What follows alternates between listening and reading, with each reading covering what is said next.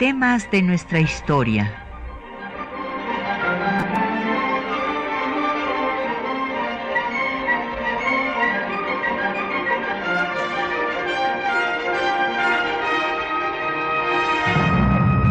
Un espacio que difunde el conocimiento del pasado para comprender nuestro presente. Programa a cargo de la maestra Patricia Galeana.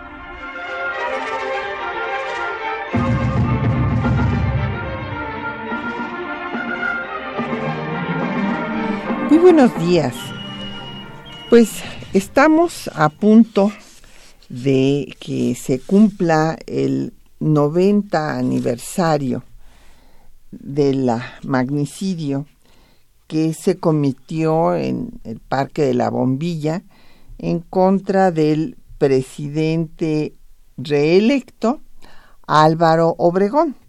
Entonces hoy vamos a dedicar pues nuestro programa hablar de este personaje que eh, sin duda es un personaje central para eh, la Revolución Mexicana, para el triunfo tanto en contra de la dictadura eh, militar que trató de establecer Victoriano Huerta después del golpe de Estado donde acabó con el gobierno y con la vida de Madero, como del el triunfo de los constitucionalistas sobre la convención.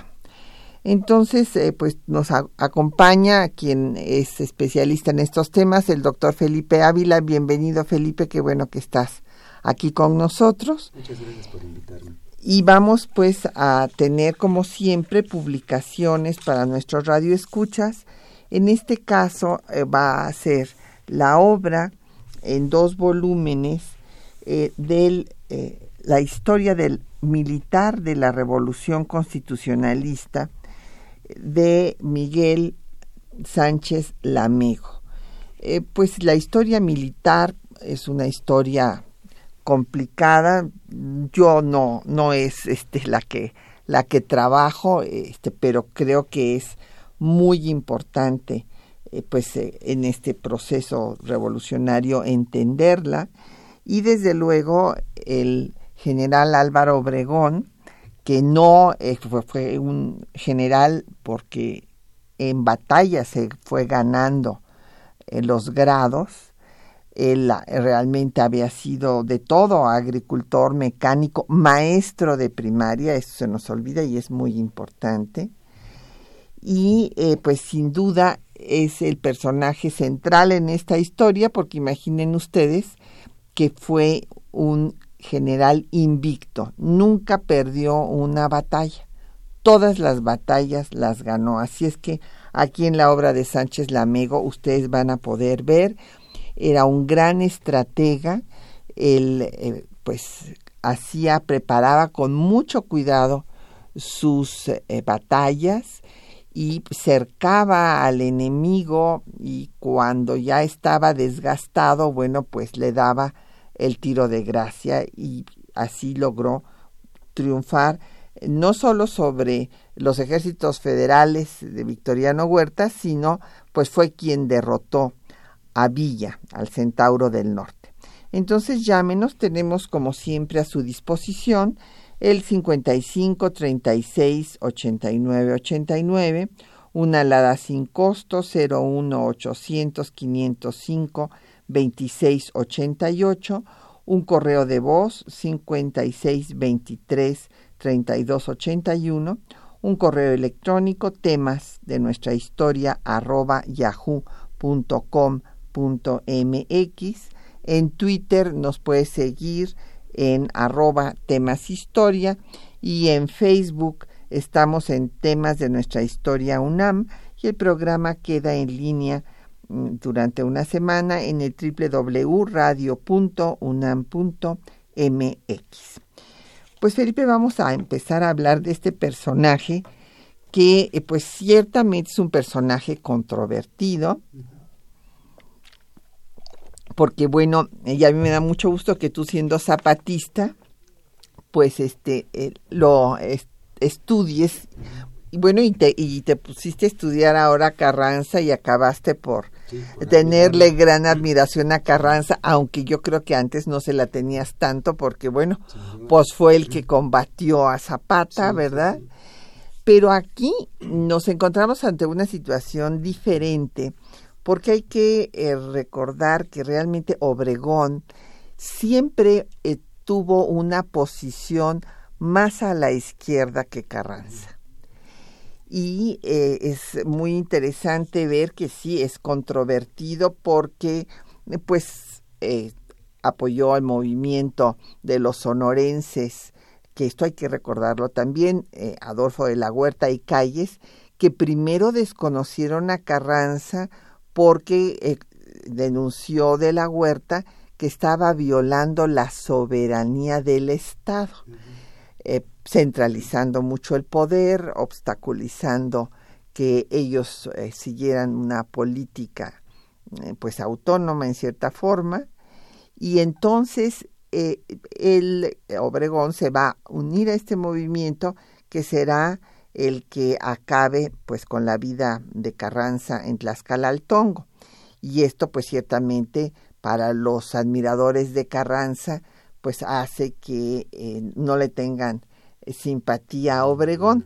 Sin embargo, nosotros como nos estamos eh, situando en una posición que pues aun cuando tengamos nuestra simpatía y yo la tengo, pero la tengo por los dos personajes, son dos personajes muy distintos, un Carranza pues austero, el hombre de Estado eh, rígido y muy parecido a Juárez en ese sentido, mientras que Obregón es el tipo carismático, simpático y que va a tener una posición, porque hay quienes dicen, eh, yo oí algunos comentarios de que traicionó a Carranza, pues relativamente, en realidad, si uno analiza, siempre pintó su raya, siempre tuvo posiciones diferentes y se le enfrentaba.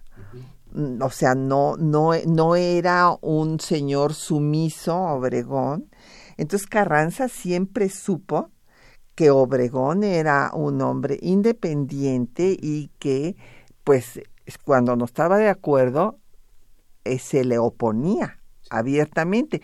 Ciertamente a Carranza esto no le gustaba, pero así estuvieron las cosas desde un principio. Hay que ver eh, pues su relación, por ejemplo, de Obregón con Villa, eh, y de la nota que le mandan a Carranza diciéndole que nombre a un presidente interino y que tal y que cual, un poco como pues es dándole eh, sí quítate exacto hazte a un lado no no te quedes ahí en el poder y entonces Carranza con mucho tino les contesta, bueno, sí, va, pero esto no lo podemos decidir entre tres o cuatro personas, vamos a nombrar una asamblea. entonces, o sea que siempre Carranza supo que Obregón eh, quería tener mando y, tenía su propia personalidad y su propia fuerza. Y entonces por eso cuando Obregón quiere ser presidente, pues le obstaculiza. Es más, fue su rival eh, para el, el, primer periodo cuando se elige a Carranza. Entonces ya desde ahí, eh, pues esto estaba claro. Y, después, eh, pues viene este fin trágico en Tlaxcala al Tongo, que no es que lo haya planeado así Obregón, pero pues era una guerra. Y bueno, eh, desde luego los sonorenses hicieron las cosas y estaban todos los generales junto con Obregón, de tal forma que eh, pues no le quedó otra a Carranza que salir de la ciudad y ya sabemos todo lo que pasó. Y después el otro tema muy controvertido pues es el de su reelección, y ahí su propio secretario, ¿verdad? Este Serrano, pues también él quiere el poder y entonces también se le entonces como que se repite la historia porque así como Carranza había querido encarcelar a Obregón para que no siguiera adelante con su candidatura, pues viene lo mismo Calles eh, también acusa de sedición y pues que estaban conspirando y es más, planearon Serrano y Gómez matar a Calles y a Obregón. Porque cuando se dice qué barbaridad y entonces Obregón y Calles mataron a, a, Gómez y a Serrano, bueno, pues es que ellos también hubieran hecho lo mismo con Calles y Obregón. Y yo siempre quiero recordar la frase que me parece muy buena de eh, Cabrera cuando dijo la revolución es la revolución, que es el título de uno de sus trabajos, y además eh, la cita de José Vasconcelos cuando señala que eran tiempos de Abel y Caín y que o Abel mataba a Caín o Caín mataba a Abel. Sin duda. Yo creo que Álvaro Obregón junto con Venustiano Carranza son los dos personajes más importantes de la consumación de la, de la Revolución Mexicana. Son las dos figuras de, de la corriente que gana la revolución y tienes mucha razón al señalar que eran dos proyectos distintos desde el principio el proyecto de Venustiano Carranza era mucho más apegado a la legalidad, al respeto a las instituciones, a construir un país soberano, independiente, nacionalista, eh, pero en materia social era mucho más conservador. Y en cambio, Álvaro Obregón, si algo lo caracterizó desde el principio, es que sí tenía mucha mayor simpatía por el movimiento obrero, por los movimientos campesinos, por las reivindicaciones sociales y desde que tuvo posibilidad de hacerlo comenzó a hacer alianzas con, con, estas organizaciones. Es el artífice del pacto de la Casa del Obrero Mundial con el constitucionalismo y después eh, a la rebelión de Agua Prieta logra incorporar a los zapatistas y varios de los zapatistas más importantes como Soto y Gama, como Genovevo de la O como Gildardo Magaña, eh, los impulsa para que funden el Partido Nacional Agrarista y establece una alianza tanto con el Partido Nacional Agrarista como con la Confederación Regional de Obreros de México, que, capitaneaba eh, este Morones. Entonces, sí, y en, y en la en, perdón, en, en, el Congreso Constituyente también es muy claro de qué lado está cada uno de los dos. Eh, Venustiano Carranza apoyado por el grupo de los renovadores, eh, pues trata de hacer eh, una reforma constitucional que para los revolucionarios era un proyecto tibio, que no satisfacía eh, las demandas populares.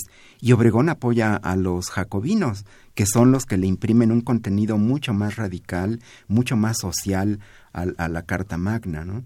Y por eso es muy interesante que, además hay que recordarlo, es un hombre carismático, eh, eh, bien parecido y que pues se gana a, la gente para ver un poco de su personalidad. Nada más hay que recordar cómo le puso a su rancho, porque no era una hacienda, era un rancho, o sea, Obregón fue un ranchero. Él mismo fue agricultor, era hijo de un modesto agricultor y él mismo pues cultivó garbanzo, inclusive inventó una máquina para recogerlo y fue eh, eh, pues le puso la quinta chilla hablando de los pocos recursos con los que contaba no y este el tema de que cuando pierde su brazo en Santa Ana del Conde eh, pues él dice dice que dicen que él dijo yo la verdad no sé si él lo habrá dicho o no pero esto pinta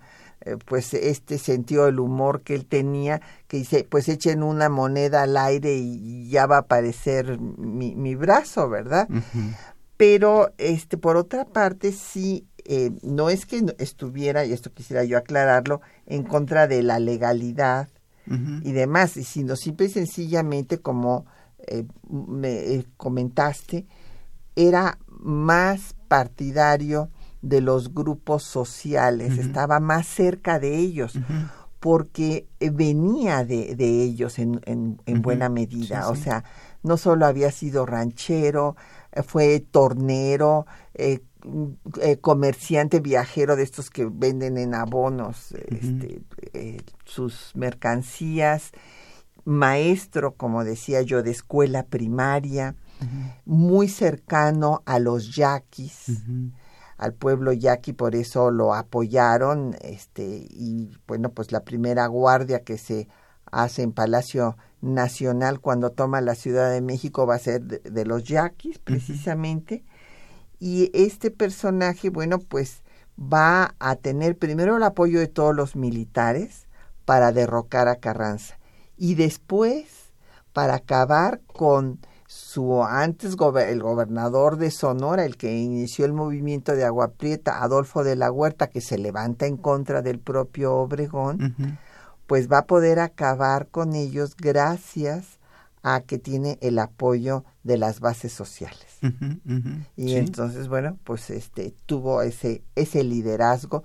Y vamos a hacer pues una pausa para escuchar música. Y eh, pues les hemos seleccionado una canción que es eh, bellísima de Alfonso Esparza Oteo, Pajarillo Barranqueño, que fue una de las melodías que se interpretaron aquel día terrible en la bombilla, un 17 de julio de 1928.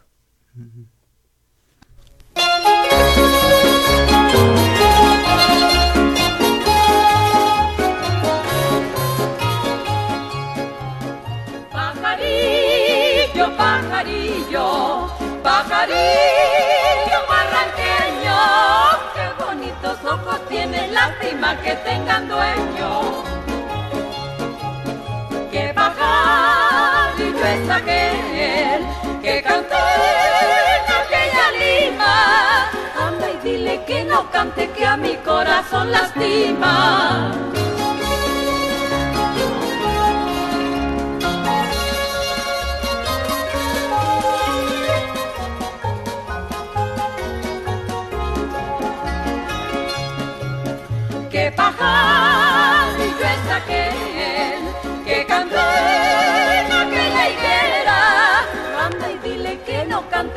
Espere a que yo me muera.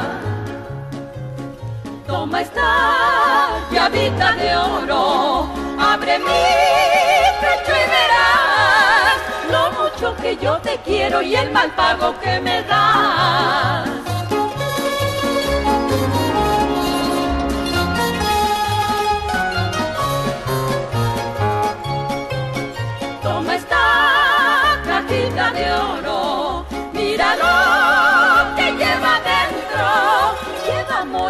Lleva celos y un poco de sentimiento. Ya con esta me despido, con el alma entristecida, ya te cante los dolores y las penas de mi vida.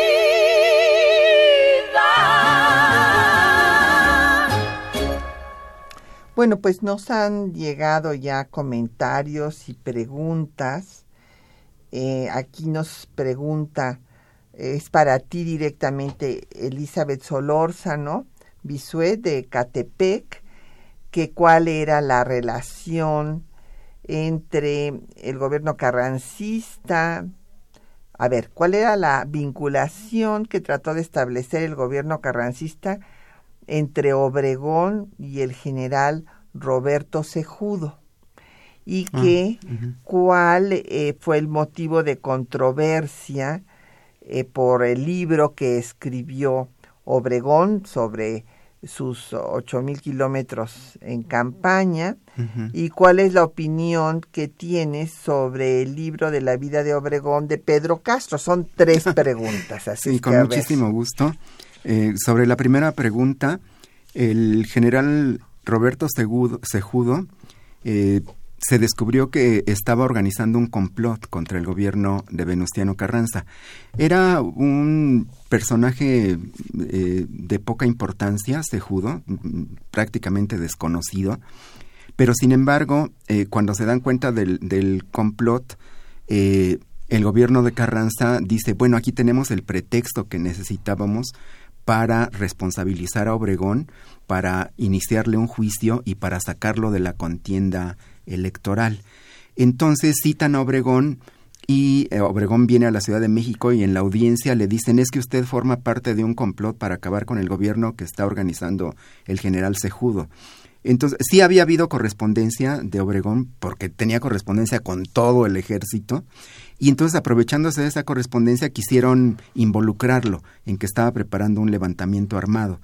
Entonces, cuando Obregón se dio cuenta de eso, fue cuando decidió escapar, y a la siguiente audiencia ya no fue, y, y le perdieron la pista, los, los burló.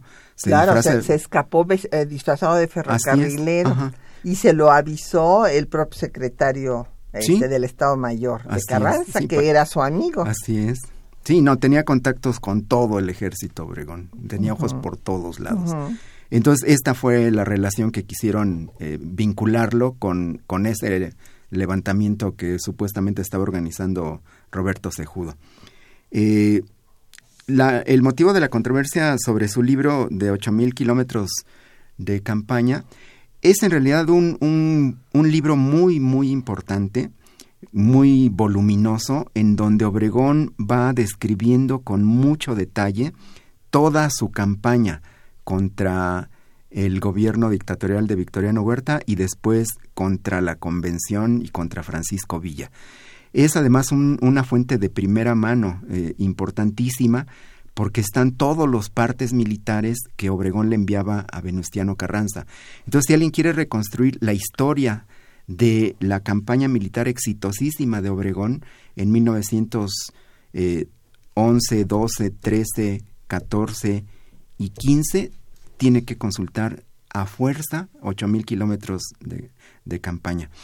Y eh, desde un principio, pues sus enemigos empezaron a decir que era muy exagerado, que decía mentiras, que no le hacía justicia a los enemigos, lo de siempre, ¿no? Incluso hay quien eh, en tono jocoso dice que el título debería de ser ocho mil kilómetros de mentiras. Pero no, en realidad yo he leído eh, varias veces el libro, lo he consultado en mis investigaciones y es una fuente principalísima para reconstruir la historia militar de la, de la revolución. Y llega hasta que firma él los tratados. Así es. de Tlaxcalaltongo cuando le entregan de Teoloyucan, de Teoloyucan perdón, Tlaxcalaltongo es donde matan a Carranza, de Teoloyucan cuando eh, le entregan la Ciudad de México y se disuelve el ejército que había sido porfirista y huertista. Sí, y sobre la opinión de la biografía que hizo Pedro Castro sobre Álvaro Obregón, es un buen libro, es además el, el, libro más reciente y quizá pues la única biografía en español que se haya escrito en los últimos 30 años.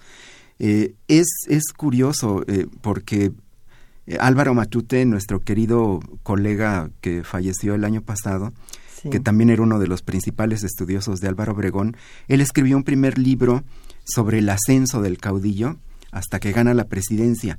Pero el libro sobre el gobierno de Álvaro Obregón, que estaba haciendo Álvaro Matute desde hace 20 años, no lo terminó. No lo terminó. Y esta es una desgracia porque él, él era quizá el que mejor había entendido eh, eh, al bueno, personaje. Él se llamaba, lo tuvimos aquí pues en temas de nuestra historia muchas veces a, nuestro colega y amigo, y se llamaba Álvaro por Álvaro Obregón. Sí, y, bueno, pues era eh, descendiente de un obregonista. Sí, de don Amado Aguirre. Exactamente. Sí, sí, sí. Entonces, pues, ya que no contamos con el libro que estaba escribiendo nuestro querido maestro Álvaro Matute, colega, pues el libro de Castro es, es una buena referencia.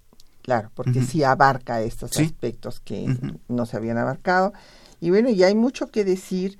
Nada más nos llegó otro comentario y pregunta de don Jorge Virgilio de Coyoacán.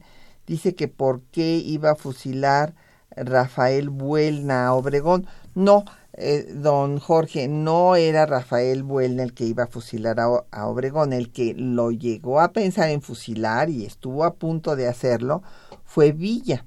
¿Por qué? Porque como mencionaba hace un momento, eh, él y Obregón tuvieron pues una relación más o menos cercana, pero en un momento dado Villa interceptó unos mensajes que escribió Obregón diciéndole que si este que, eh, que recibían alguna nota a, calles. a calles.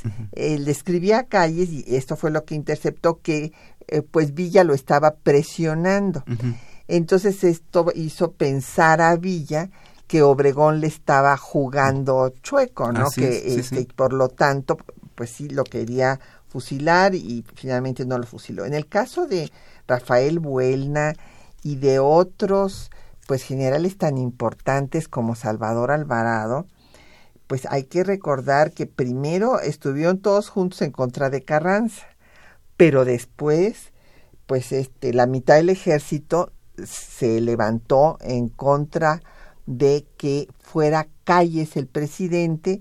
Y justo cuando oíamos aquí el pajarillo barranqueño platicábamos sobre este tema y estoy de acuerdo con la posición del doctor Felipe Ávila de que seguramente la razón de esta eh, pues eh, negativa de gran parte de los generales a que Calles fuera presidente es que Calles no era un hombre que se hubiera distinguido en el campo de batalla y que eh, muchos de ellos se habían distinguido más y se consideraban con más méritos, ¿no? Así es, sin duda, sí.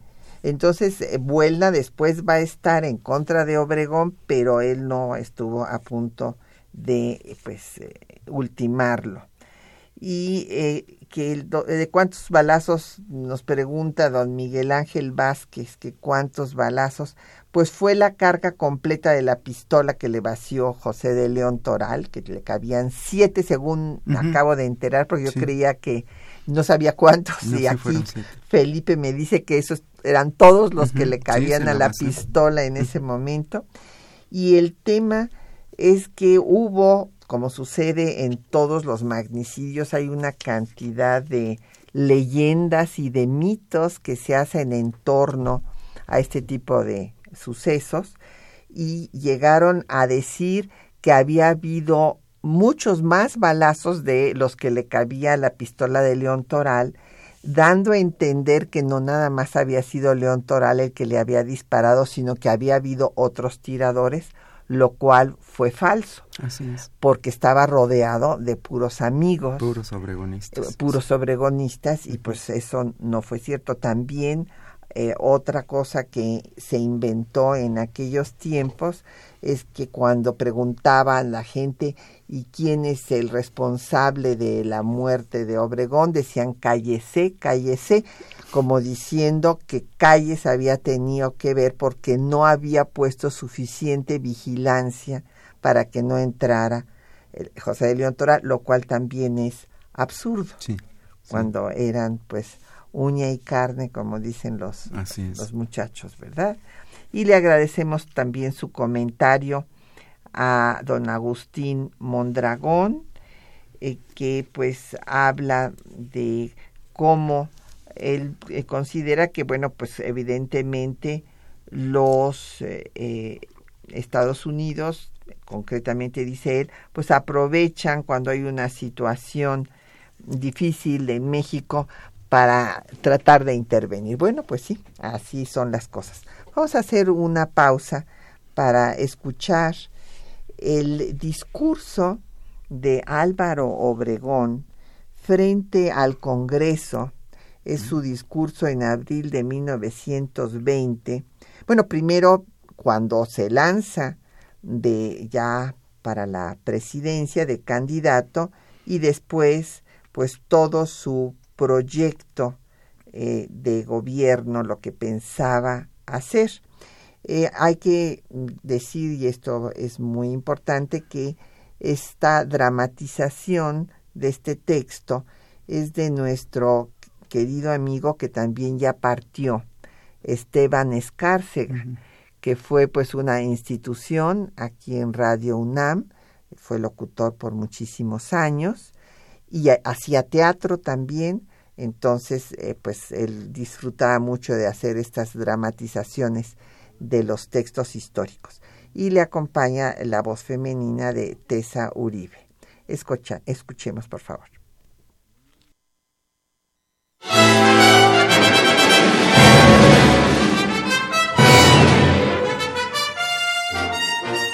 El 23 de abril de 1920, el general Álvaro Obregón manifestó públicamente las razones que lo llevaron a aceptar la candidatura a la presidencia frente a las elecciones que se llevarían a cabo el 26 de octubre de ese año. Escuchemos. Al aceptar que figurara mi nombre como candidato a la presidencia de la República, en manifiesto lanzado a la nación desde la villa de Nogales, Sonora, el primero de junio de 1919, lo hice con la certeza de que la lucha política se desarrollaría con absoluto apego a la ley y que el actual primer mandatario de la nación, que acaudilló la sangrienta revolución de 1913, continuación de la que iniciara en 1910 el apóstol de la democracia don Francisco I. Madero, que tuvo por principio básico la libertad del sufragio, velaría porque en la lucha política las autoridades todas del país observaran la más estricta neutralidad para que el pueblo todo de la República pudiera, de la manera más libre y espontánea, elegir a sus mandatarios. Los hechos nos han venido a colocar frente a la más dolorosa de las realidades, hechos que se han traducido en atentados de todo género, inspirados por el primer mandatario de la nación y ejecutados sin escrúpulo por muchos subalternos que a la voz de la consigna se han disputado el honor de vestir la librea del lacayo. El actual primer mandatario de la nación olvidando su alta investidura de suprema autoridad, se convirtió en jefe de una bandera política y puso al servicio de ésta todos los recursos que la nación le confió para su custodia y violando todo principio moral, abiertas las cajas del tesoro público y utilizando sus caudales como arma de soborno para pagar prensa venal, ha tratado de hacer del ejército nacional un verdugo al servicio de su criterio político, y la posterga, la intriga y la calumnia han gravitado alrededor de los miembros de dicho ejército que conscientes de su honor de soldados y de su dignidad de ciudadanos, se han negado a desempeñar funciones que mancillan su honor y su espada. El mismo primer mandatario se ha despojado de su apasionamiento político, del respeto que toda autoridad debe guardar a nuestras leyes, dictando una serie de atentados en contra de los adictos a la candidatura independiente y contra el mismo candidato, cuyos actos lo han exhibido como un ambicioso, vulgar y apartado por completo del camino que marcan el deber y la ley, tanto de imponer al país un sucesor que concilie su pasado, y sirva de instrumento a sus insondables ambiciones de él y a la del círculo de amigos que han hecho de la cosa pública una fuente moderna de especulación, que el mismo primer mandatario, jefe nato del partido bonillista,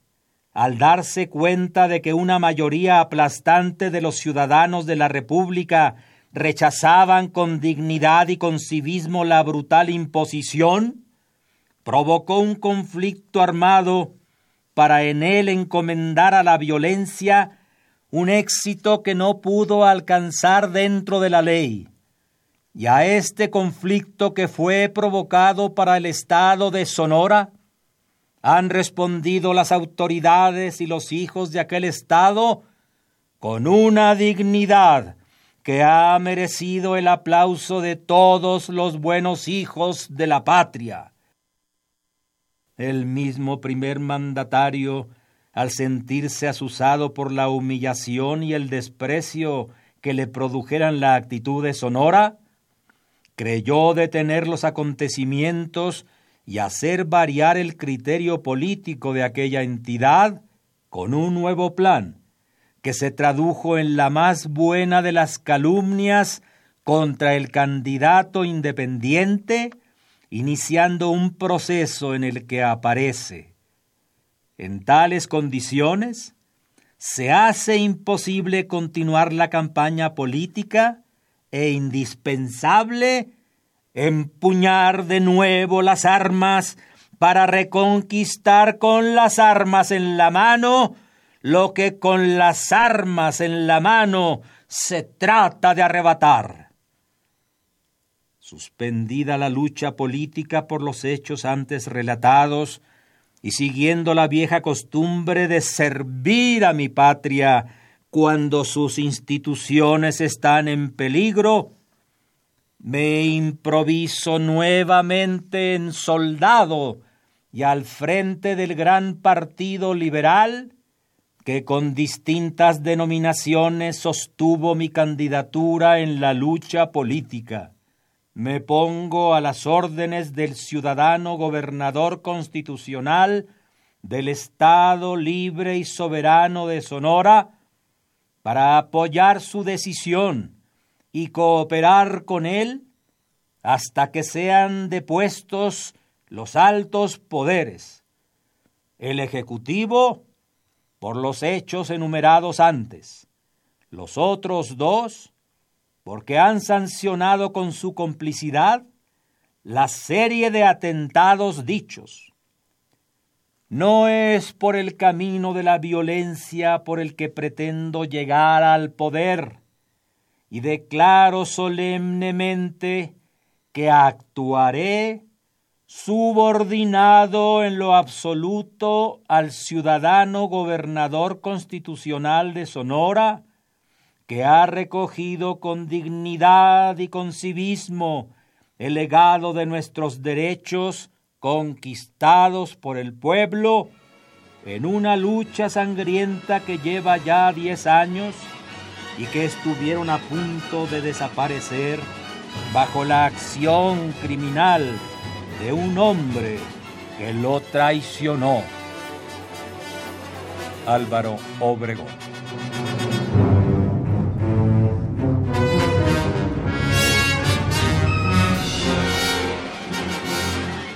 Bueno, ahí tienen ustedes, es el manifiesto, eh, no había yo eh, dicho correctamente, es el manifiesto en contra de Carranza. Como ustedes ven, pues lo hace pedazos, ¿verdad? En este documento, pues porque eh, Carranza no quería que él ocupara la presidencia y entonces como ya este comentó Felipe con la pregunta de nuestro radio escucha sobre Sejudo, de Elizabeth, de nuestra radio escucha sobre Sejudo, bueno, pues con ese pretexto lo pensaban encarcelar y que eh, pues hasta ahí llegara sus aspiraciones presidenciales y entonces bueno pues lanza este manifiesto ya este pues declarándole la guerra a muerte a Carranza.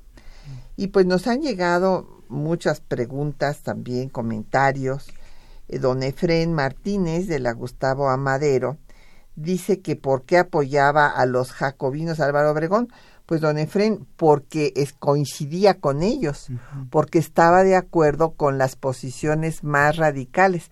Y aquí hay algunos historiadores contemporáneos, no voy a decir nombres, aquí ustedes los localizarán, que dicen que esto es falso, que todos eran carrancistas y constitucionalistas, evidentemente todos habían estado dentro del constitucionalismo y bueno, Mújica estuvo en la firma del Plan de Guadalupe y desde ahí le dijo a Carranza que había que hacer reformas sociales. En ese momento se disciplinó Mújica porque Carranza le dijo, primero vamos a acabar con el usurpador de Huerta y después vemos las reformas sociales. Entonces, cuando llegan estos constituyentes, quieren hacer esas reformas y les parece que no es suficiente pues el proyecto de reformas que presenta el primer jefe Venustiano Carranza y eh, según algunos historiadores fue publicidad obregonista la que este dijo que estos constituyentes jacobinos estaban de acuerdo con Obregón. No es cierto, no fue publicidad obregonista. Ellos mismos lo escriben. Hay que leer, por ejemplo, a Bojorques, que dice que eh, pues, e, eran obregonistas.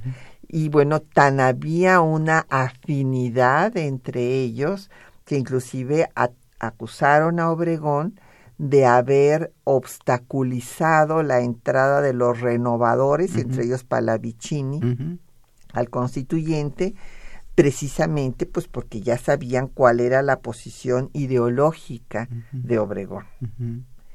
Y entonces, ¿qué, ¿qué, lo hacía carismático? Nos pregunta don Efren. Pues mire todo, su, su aspecto físico, pero sobre todo su forma de ser. Era simpático.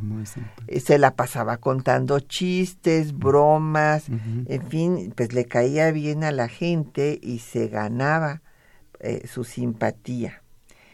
Y eh, bueno, porque era independiente, sí, sí, fue muy independiente pues ese fue el problema con Carranza, que no se le plegó. Y fíjense nada más qué cosa tan interesante, eh, pues a pesar de que era tan independiente, también Carranza reconoció que era el más competente, porque primero, esto hay que recordarlo, cuando se hace la convención de generales eh, aquí en la Ciudad de México, convocada por Carranza, es Obregón de los que propone, primero el que se le opone a Cabrera para que no participen en esta convención los que no tomaron las armas. Y después es Obregón el que toma el liderazgo para que se lleven la convención a Aguascalientes.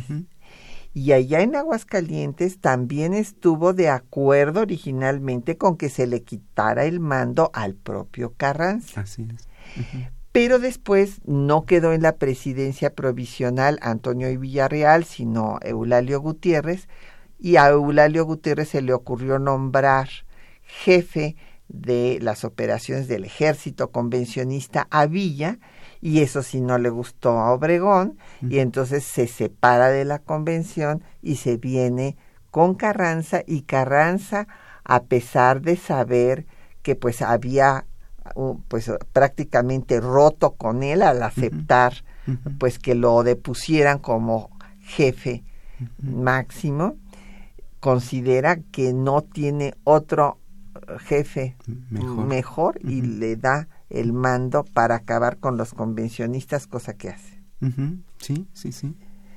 Don León David Casas Romero de Venustiano Carranza pues que qué libro se recomienda para leer a Obregón. Bueno, pues el, el último, el más reciente, pues es el de Pedro Castro, hay que el otro de Álvaro Matute, que no abarca más que una parte de su vida.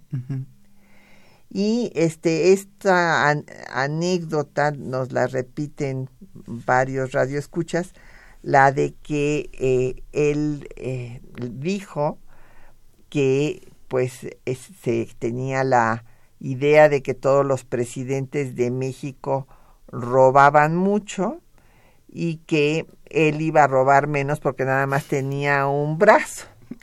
Imagínense, pues esto habla del sentido del humor del que hemos estado comentando. Sí, sí, y se, se, lo dijo precisamente al escritor español Blasco Ibáñez que vino a México a hacer un libro sobre nuestro país y se entrevistó con Álvaro Obregón y él mismo es el que relata esta anécdota, que eso fue lo que, lo que le contó Álvaro Obregón y bueno, pues todos los que estaban ahí estallaron. pues, sí. sí, esta era la pregunta que también nos hacía don Everardo Gutiérrez. Bueno, no era pregunta, él comentaba que si esto era cierta, esta anécdota, pues sí, eh, este la refiere Blasco Ibáñez. Y en Javier Guerra de la Benito Juárez nos dice que qué méritos tenía Calles para llegar a la presidencia. Bueno, pues que era el más cercano a Obregón. Su entendimiento con Obregón, además de que era un hombre muy inteligente también y muy hábil políticamente, aunque no hubiera tenido pues los actos eh, tan destacados en, en batallas como los otros generales que aspiraban a la presidencia.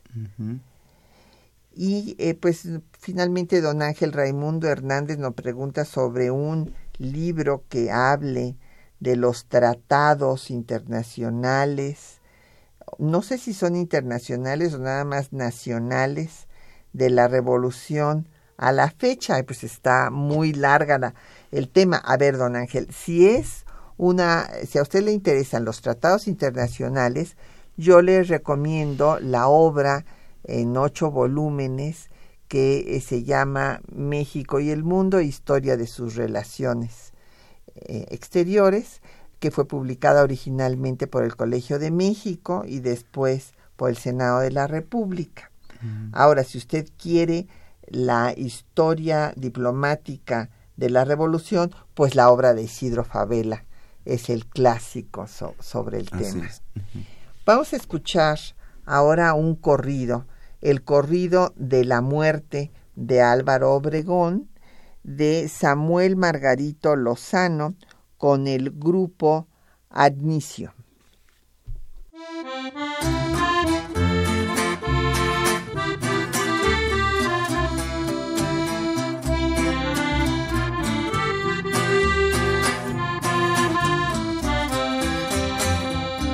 A cantar estos versos si me prestan su atención de los últimos sucesos y la muerte de Obregón. Muerto Francisco Serrano, con Gómez trágicamente, el candidato Obregón fue elegido presidente después de ser aclamado en su gira triunfadora, regresó hasta Navojoa del estado de Sonora. Después de las elecciones, viendo su triunfo formal, pensó luego trasladarse con rumbo a la capital el 15 del mes de julio, en gran manifestación, entró en México triunfante el candidato Obregón. Los días 15 y 16, muchas fiestas en su honor, le ofrecieron sus amigos del gran centro director al otro día le ofrecieron un banquete al candidato, los presuntos diputados del estado Guanajuato. Ese día tan señalado, martes julio 17, Obregón había ofrecido comer con el presidente Obregón y sus amigos, Jaime Marrique y Topete, resolvieron trasladarse para el suntuoso banquete. En sus coches poderosos salió aquella comitiva para el pueblo de San Ángel al restaurar La Bombilla con mucho pompo adornado aquel lujoso salón con aplausos y discursos fue recibido Obregón. Obregón comió tranquilo en el trágico banquete sin saber que ya el destino le preparaba la muerte al principiar ya los postres, notaron en un instante a un joven desconocido que era un joven dibujante en pleno rayo del sol. El dibujante copiaba la figura de Obregón y su intención no mostraba con el carnet en la izquierda, se acercó a aquella reunión para enseñarle a Topete un efigie de Obregón. ¿Qué dice de esto mi jefe? Interrogó el dibujante.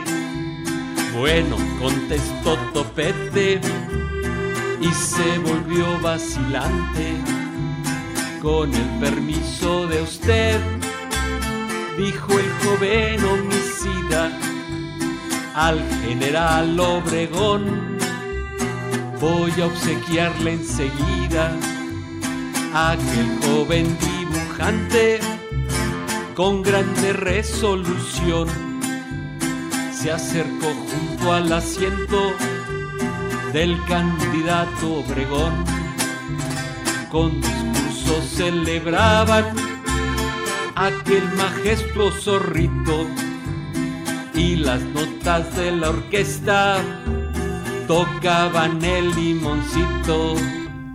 Bueno, pues ahí tienen ustedes. Y cuando tocaban el limoncito, pues le vació la pistola José de León Toral al presidente electo Álvaro Obregón para su segundo periodo. Nos siguieron llegando preguntas y comentarios. María Cruz Paredes García de la Magdalena Contreras. Eh, eh, le gustó el programa, muchas gracias. Y dice que por qué eh, hay esta idea de que Calles mandó matar a Obregón. Ya lo había yo comentado, doña María, son estos mitos, estas mentiras que se pues hacen en torno a magnicidios pues como el de Obregón y eh, que cuál es la situación en el crimen, cuál fue la posición de todos. Bueno, este pues fue una conmoción, fue una cosa terrible y aquí tenemos que hablar pues de el movimiento que encabezó la Iglesia Católica en contra de Obregón y explicar cuáles son pues los antecedentes porque así como la Iglesia Católica combatió a Juárez y patrocinó a los conservadores en la guerra de reforma y de ahí se da la en plena guerra la nacionalización de los bienes de la iglesia para que no sigan patrocinando la guerra, pues después la jerarquía eclesiástica estuvo muy cerca de Porfirio Díaz. Ahí hubo una reconciliación, digamos, entre eh, pues el Estado mexicano, en ese momento encabezado por Porfirio Díaz, y la jerarquía eclesiástica. Les dejó tomar mucha fuerza. Y entonces esto fue una de las causas eh, del inicio del movimiento revolucionario, porque el Partido Liberal, lo primero que le echa en cara a Porfirio Díaz, a la dictadura, es haber dejado que volviera a tomar poder la Iglesia Católica. Después, cuando cae la dictadura, no ven con buenos ojos a Madero y van a patrocinar, esto está documentado en la, documentación este, con el Vaticano, el Vaticano, financiaron a Victoriano Huerta. Entonces, evidentemente, los revolucionarios sabían que eran sus enemigos y así se comportaron durante todo el proceso revolucionario. Después estuvieron en contra de la Constitución de 1917. El arzobispo Mora y del Río eh, declaró eh, repetidas ocasiones, pero en forma contundente, que no iban a aceptar la Constitución y que nunca la iban a cumplir. Entonces, cuando Obregón eh, pues tiene varias eh, eh, pues enfrentamientos previos con la jerarquía eclesiástica, porque en las diferentes plazas que él toma les pide, cuando llega aquí a la Ciudad de México, les pide préstamos porque la situación era angustiante para toda la población y las jerarcas eclesiásticos se rehusan a dar tales préstamos pues viene el encarcelamiento de muchos de ellos, además porque tenían periódicos en donde hablaban en contra de la revolución y de los revolucionarios. Entonces hay aprehensiones eh, y hay ahí enfrentamientos ya con el personaje desde su etapa revolucionaria.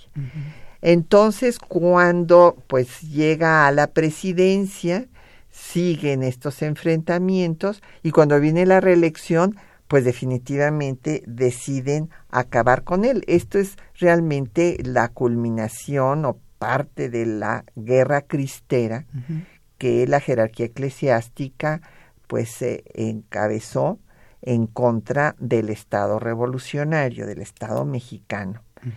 Y es importante decir que hubo varios intentos, primero eh, pues volaron unas vías del tren en el puente de Tlanepantla por donde creían que iba a pasar Obregón, no lo lograron, después le lanzaron una bomba a su coche cuando iba por Chapultepec, tampoco lo lograron. Y ahí aprendieron además a los jóvenes, a Vilchis y a los hermanos Pro, que eran parte de esta liga de defensa de las libertades religiosas y de la unión del Espíritu Santo y todas estas organizaciones de extrema derecha.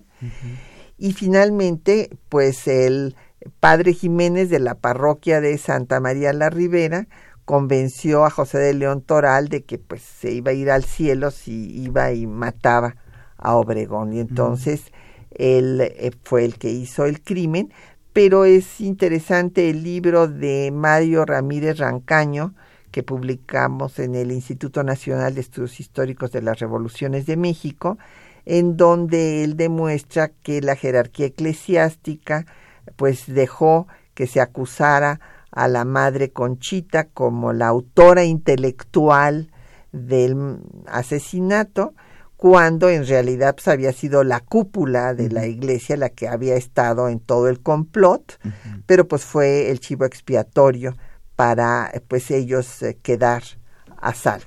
Sí, sin duda, yo creo que hiciste un muy buen resumen, así fueron las cosas. Eh, esto eh, que surgió desde el, principio de tratar de acusar a Calles y a los callistas de estar detrás del magnicidio, pues cayó por tierra en cuanto eh, se hicieron las investigaciones.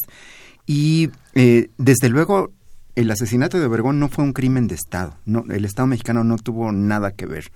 Fue un complot de la extrema derecha, de grupos clandestinos que estuvieron cazando a Obregón hasta que finalmente lo lograron matar.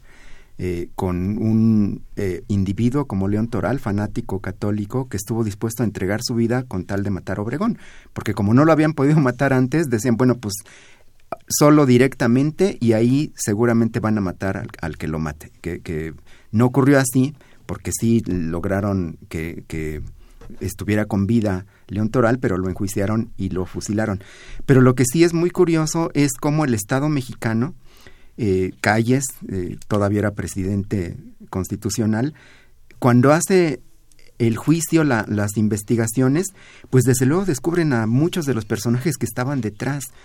Pero Calles toma la decisión de que ahí muera la cosa con la iglesia.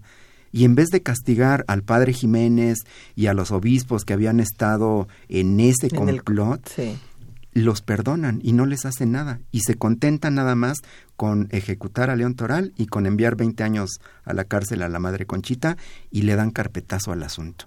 Eh, yo creo que eso, pues también Calles dijo, no, pues ahorita no está el horno para bollos, ya mejor vamos a, dejar las cosas en pues paz. para que se acabara el movimiento armado, ¿no? y porque era una crisis política de enorme magnitud, pues el asesinato del presidente reelecto. No, pues sí, terrible.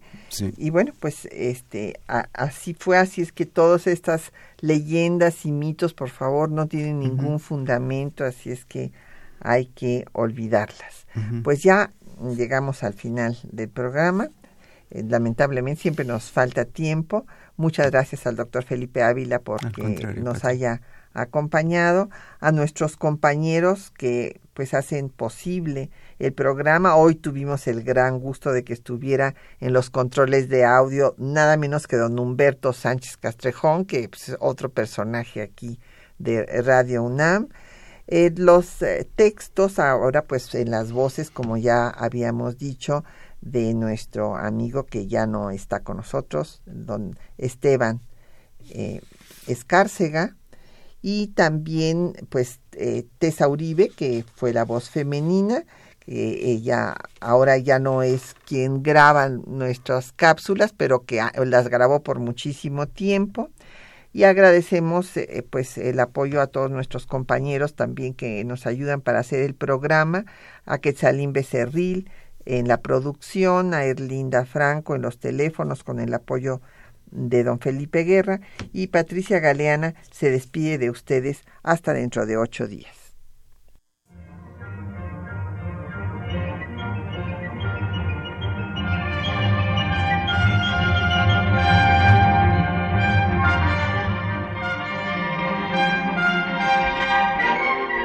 Temas de nuestra historia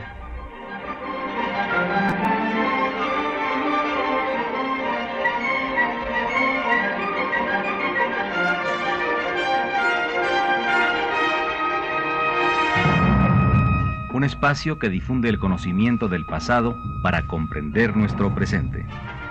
Programa a cargo de la maestra Patricia Galeana.